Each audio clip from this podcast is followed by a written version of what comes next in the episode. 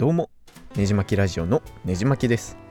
本日2020年11月3日はレコードの日ということでアナログレコードの魅力をちょっと語りたいと思います。で、えー、皆さんレコードって触ったことありますでしょうか？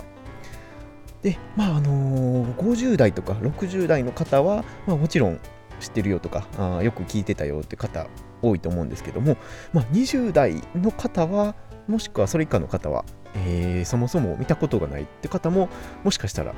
いるかなと思って喋、えー、ってみようと思いました。で僕自身の話をすると音楽好きだったので大学ぐらいの時からあレコードを集める趣味を若干始めてて。で、えー、働き始めてからはそんなに集めることはなくなったんですけれども最近また、あのー、アメリカとか日本でもレコード熱が、えー、再燃しているということで僕もちょっとですね、あのー、思い直して、え、1年ほど前からまたあレコード熱に疲れてたりします。でまあそのなんでわざわざストリーミングで世界中の音楽をワンクリックで聴けたりするのにえレコードを集めるのかみたいなことを、まあ、その魅力ですね、を語ろうかなと思います。で、えー、簡単にざっとまとめてみると、7つほどレコードの魅力ってあるかなと思ってて、えー、1個ずつ喋ってみたいと思います。で、えー、レコードの魅力1つ目としては、所有してる満足感ですね。でまず、レコードってこう、物理的に手元にある感じが一番大きいんですよ。で CD とかももちろんいいかなと思うんですけどもジャケットとかも CD より大きくて存在感があって。でアルバムその1枚部屋に置くだけでもなんかいいインテリアみたいになりますし。でまあ棚とかに並んで置いておくともうしっかりなんか存在感ある感じで、えー、そういうところはレコードのメリットの一つかなと思ってます。でそのやっぱり音楽を聴こうって思って手を伸ばしてえー、その先があるっていうのはレコードならではかなと思いますし、まあ、ジャケットの存在感というかもう Spotify とかだとジャケットって本当に端っこの方に表示されるだけかなと思うんですけどもレコードとして、えー、持っておくともうバッチリ目に入るわけなんですね。なのでそのアルバムの世界観にやっぱりしっかり入れるというかまあこんな感じでその手触りとかあなんかそのレコードの匂いとかだったりとか、えー、まあ、視覚的な部分でもその五感的な意味でもこう存在を訴えかけてきてくれるのはあレコードのいいところかなと思います。で2つ目にですねやっぱり音がいいっていうとこですね。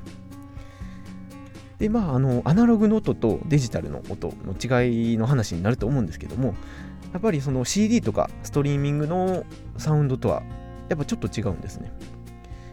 でまああのどっちがいいとかっていうのは置いといてそのクリアな CD となんか温かみのあるレコードってよく言われるんですけども、まあ、その特に音楽が詳しいっていう人じゃなくてもレコードノートを聞いたらあこれはレコードノートやなって分かるぐらい、えー、違ったりするんですね。でまああの実際聞くのが一番やと思うんですけどもあのレコードってそもそもどうやって鳴ってるのかっていうのをざっくり言うと溝そのレコードの溝に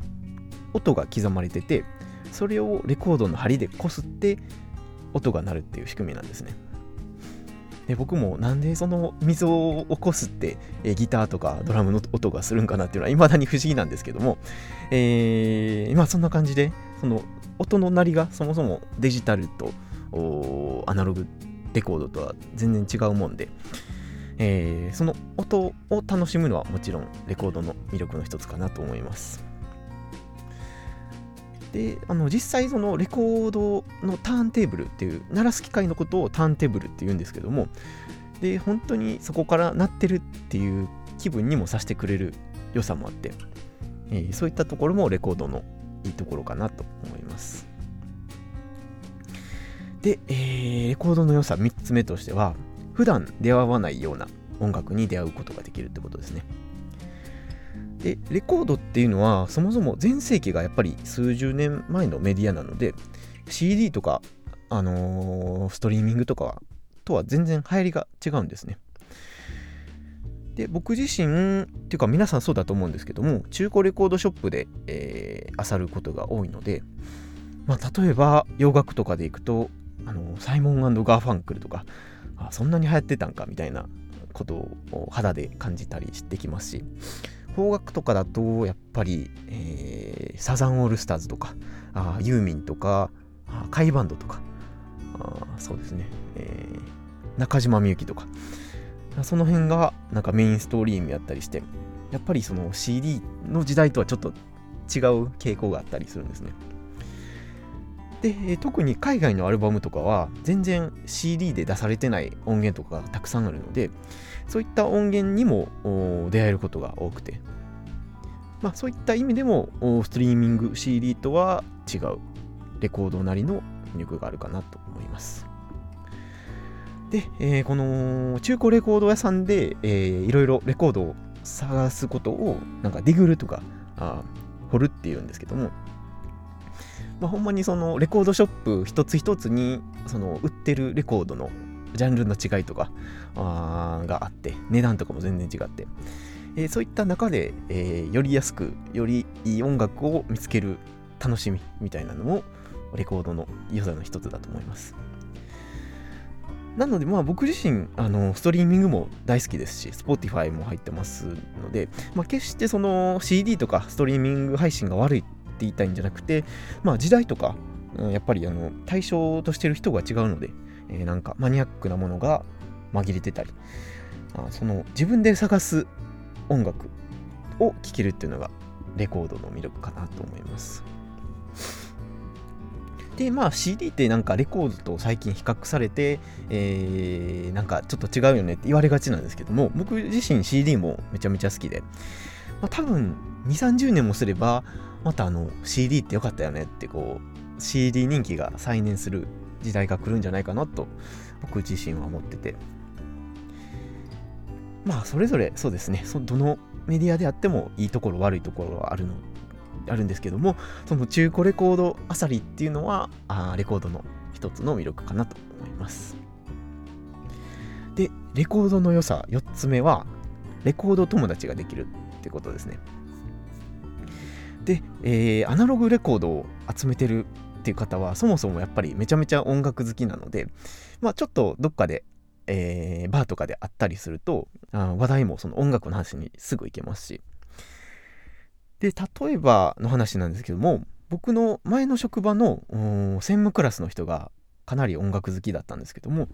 えー、レコードの話をしたらやっぱりレコードを集めてる若者自体がやっぱり存在が珍しくてなのでほんまに音楽の話を飲み会中ずっとしてたりとか、あそんな感じで仕事でも得した面はたくさんあったかなと思います。で、えー、そうですね、ネットの中、ネット界隈でも、ツイッターのフォロワーさんとか、レコード好きな人多くてですね、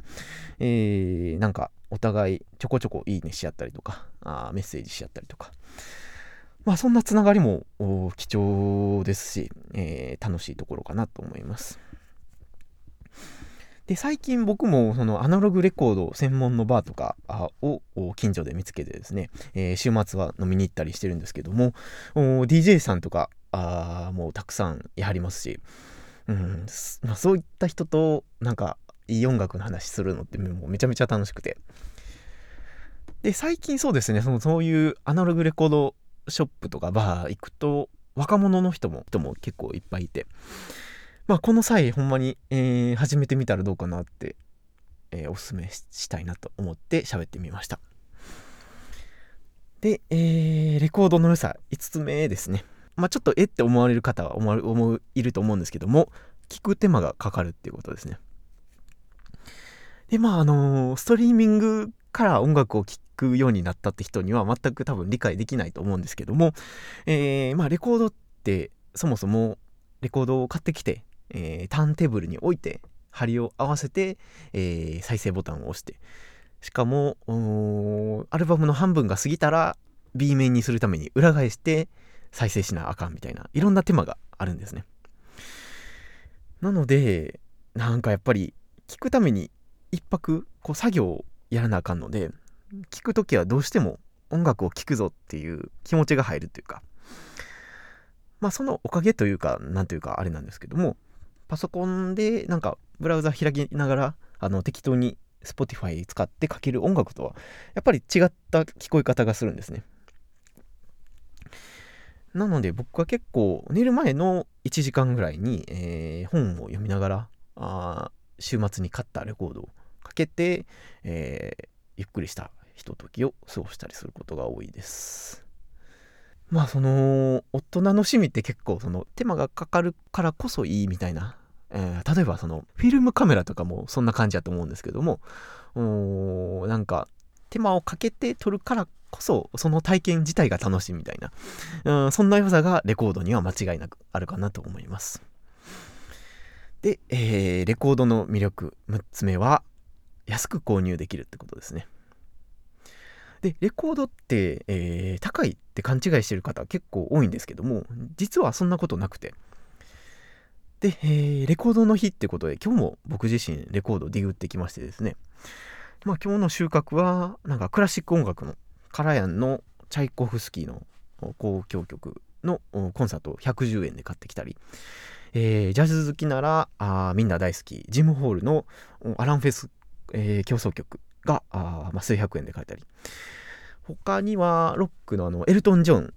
のシングルマンっていうアルバムを300円で買ったりとか。って感じで、えー、1000円いかずにですね結構いるいいアルバム状態いいやつを3万円ほど買えて。まあホクホクですよね。まあ、あの、有名どころの、例えば、ジョン・レノンとか、サンタナとか、ビリー・ジョエルとか、スティービー・ワンダーの名盤も本当に、えー、100円とかで買えたりすることも全然珍しくなくて、CD よりお得に買えるっていうのは結構あるかなと思います。なので、その自分が目当てとしてた、あのー、いいアルバムが数百円で見つかると、ほんまにその日は幸せですし、えー、そんな感じで、その、探していく楽しみがやっぱりレコードにあると思います。で、レコードプレイヤーもやっぱりいいやつはめちゃめちゃ高いんですけども、エントリーモデルというか、お安いやつは1万円ぐらいでも十分いいの買えますし。まあ、オーディオをですね、そう、あの、スピーカーとかにこだわると、やっぱり車の値段ぐらいする数百万のやつもあると思うんですけども、まあ僕はもうすごい安い環境で十分に楽しめてますし、で近くにそのレコードショップって全然ないですよって方いるかなと思うんですけども最近はなんかちょっと大きめのブックオフとかハードオフだとレコードを売ってることが多くなってきて、えー、そういうところでも状態のいいレコードが数百円で手に入るので音楽好きの方は本当に、え、近くのレコードショップ行ってみて、えー、いくつかなんかインテリアとしてもいいので、えアルバム買ってみたらいいかなと思います。えー、という感じで、えー、最後7つ目、レコードの良さ7つ目は DJ プレイに使えるっていうことですね。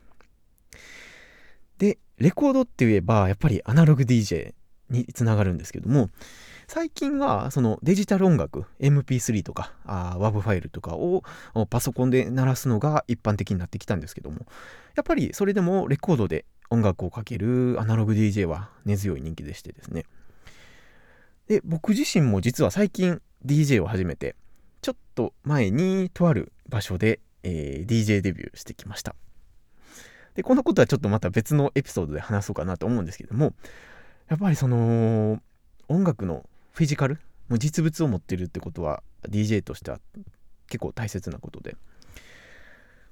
で、えー、DJ としてその曲を流すとしてもデジタルのワンクリックで流す作業とは全然違ってですねこのアルバムの自分の流したい位置に、えー、針を合わせて、えー、そこから再生させたりなんかちょっとスクラッチしたりとか、えー、そうですよね。あの PC パソコンでもできる作業ってもうめちゃくちゃあるんですけどもアナログの作業手触り感とか音とかはどう頑張ってもデジタルがかなわない部分もあるのでやっぱりアナログレコードでアナログレコードっていいなと思います。なので、その DJ をしたいなってちょっとでも思ってる方は、レコードとか CD をお安くたくさん集めているといいかなと思います。で、えー、まあ、ここまでいいことをたくさん喋ってきたのでちょっとデメリットとかあ不便な点もいくつか喋りたいと思うんですけどもやっぱり一番個人的に不便やなと思うのは場所を取るってことですねでいわゆるそのレコードのスペース問題なんですけどもレコードって結構、まあ、CD の大きさの6倍ぐらい大きくて単純にそのもう数十枚重なっただけでももう重量も結構ありますし箱にこう固めておくにしてもあっという間に埋まるんですね。で先ほどあの DJ したって話したと思うんですけども30分 DJ するにしてもやっぱり20枚ぐらい持ってかなあかんくて。でそしたらもうなんかもう普通の袋じゃ入らへんし、えー、ちょっとそれらしいそのレコード用の入れ物を持って、えー、わせわせと持っていかなあかんのですけどで、うん、例えばそのガチな DJ で数時間あ回しますって人はほんまに UberEats みたいなレコード用のバッグとかスーツケースに入れて運んだりするのが普通なんですね。なので、その、本気で DJ したいって方は、スペース問題っていうのは早い早い段階から直面するかなと思います。まあ僕自身そんなレコードたくさん持ってるってわけでもないんですけど、もう部屋もそんな大きくないので、えー、この問題は結構切実で、えー、そろそろ考えなあかんなと思ってたりします。で、えー、デメリット2つ目は、高いものは高いってことですね。やっぱりその中古レコードがいくら安く買えるからって言っても、お高いものはやっぱり高くて、いいものはやっぱり高いんですね。で、えー、最近、あの、ミスチルの新作、サウンドトラックっていうアルバムが、初めてアナログレコードで、えー、発売されるって話題になりましたけども、えー、この新作は調べてみると5000円以上するんですね。なので、アルバム1枚に5000円以上となるとちょっと大きな買い物で、なかなか買えないですよね。で特にそのスピッツとかも確かアナログ出てたと思うんですけども方角の新作レコードとかはすごい高くてまず僕は買えないですね。であとやっぱり、えー、古いアルバムでもレアなやつはやっぱりめちゃめちゃ高くて、えー、ジャズとかそうですね古い、えー、クラブミュージックとかヒップホップとかもめちゃめちゃ高くてまあ、数万円するっていうものもよく店頭に並んだりしてるんですけどもそんなのを買えることもなくてですね。まあ、ほんまあ、マニアの方とかあ専業の DJ の方とかはそんなんをボンボン買っていくのでやっぱりお金かけてはるんやなっていうのを実感します。なので本気で、えー、レコードコレクターになりたいっていうんやったらもうめちゃめちゃお金をかける覚悟をしないといけないんですけども本当にカジュアルに、えー、有名どころを、あのー、ちょこちょこ集めるぐらいだったらほんまに月まあ、月数千円でも十分に楽しめるので、えー、音楽好きの方はビビらず始めてみてほしいなと思います。で、レコードのデメリット3つ目は手間がかかるってことですね。で、これはあのメリットでも挙げた手間がかかるってことなんですけども、あまあ音楽をかけるにしてもやっぱりレコードをセットして、えー、A 面 B 面ってひっくり返したりで埃をかぶったらちょっと拭かなあかんかったりえ、カビが生えてきたりとか。まああのそもそも何千万曲を Spotify で聴けるのになんでそんな手間なことをするのかっていう問題でもあるんですけども、まあ、それを乗り越えるほどやっぱりレコードの魅力っていうのがあってでもやっぱり手間かかるなっていうのはあったりしますでまあこれはやっぱりうん弁解できるところではないんですけどもその手間を楽しむ手間を楽しめるようになったらやっぱりレコードもめちゃめちゃ好きになれると思いますしあのやっぱり1回は毛嫌いせずに、えー、食わず嫌いせずに楽しんでほしいなと思います、えー、ということで、えー、おうち時間も増えたことでしょうし皆さんレコードを始めてみてはいかがでしょうか、えー、レコードの日ってことで今回はアナログレコードの魅力について語ってみました。まあ、あの家で、えー、ターンテーブルとレコードがほこりかぶって寝てるっていう方は、あぜひ、えー、もうほこり叩き起こして、えー、聞いてほしいなと思いますし、まああのー、そうですね、えー、音楽好きの方はまずブックオフに行ってみるとかもしくはアナログレコードをかけてる音楽のバーに行ってみるとか、えー、そんなところから始めてみるといいかなと思います。ということでそろそろ話を終えたいと思います。まあ、他にもレコード大好きやでっていう方は気軽に Twitter のハッシュタグねじまきラジオにコメントお便りいただければ幸いです。このポッドキャスト以外にもねじまきブログというブログやっておりますので興味のある方はググってみてください。では次のエピソードでお会いしましょう。